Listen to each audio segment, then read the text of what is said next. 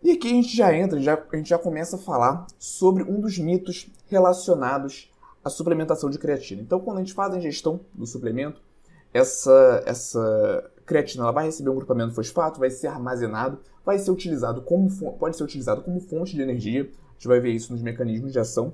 Mas o que a gente precisa entender é que é o seguinte: a gente tem aqui os aminoácidos que podem formar a creatina, né, os aminoácidos formando a creatina, caso a gente não tenha feito a ingestão da creatina diretamente.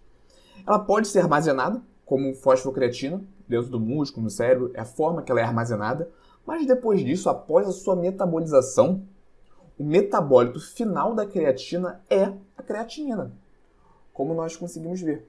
E isso gera muita confusão, principalmente em relação à segurança desse suplemento. Porque se a gente tem um aumento da creatina, né, se a gente tem um aumento da ingestão da creatina, da suplementação de creatina, nós vamos ter também um aumento do seu metabólito final, que é a creatinina. Isso é algo fisiológico, certo? Porém, o aumento da creatinina ele pode estar relacionado em algumas condições clínicas com uma possível é, insuficiência renal, com uma possível lesão renal. Por quê? Porque o rim é responsável por eliminar esse metabólito. Né? Se ele não está funcionando da melhor forma, esse metabólito se acumula, a creatinina se acumula no nosso corpo. Então, se eu faço um grande consumo de creatina, aumento a quantidade de creatinina na minha corrente sanguínea, isso pode se confundir com uma possível insuficiência renal, mas não é o que acontece.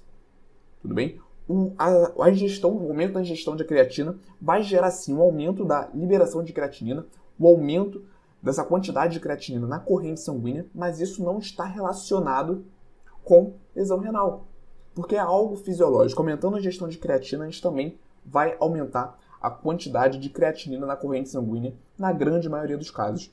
Então aqui a gente já começa derrubando esse mito, né, que a creatina poderia causar uma lesão renal, mas isso surgiu principalmente por essa, por essa elevação da creatinina e essa confusão. Porque, repetindo, em algumas condições clínicas, né, lesões renais, insuficiências renais, realmente vai levar ao aumento da creatinina na corrente sanguínea por conta dessa dificuldade na eliminação desse metabólico, metabólito. Mas pensando na gestão da creatina, da creatina, é algo completamente fisiológico.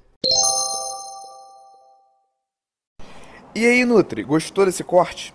Então não deixe de se cadastrar para receber as nossas aulas completas e gratuitas no YouTube. O link está na descrição desse episódio. Nos vemos lá e até a próxima!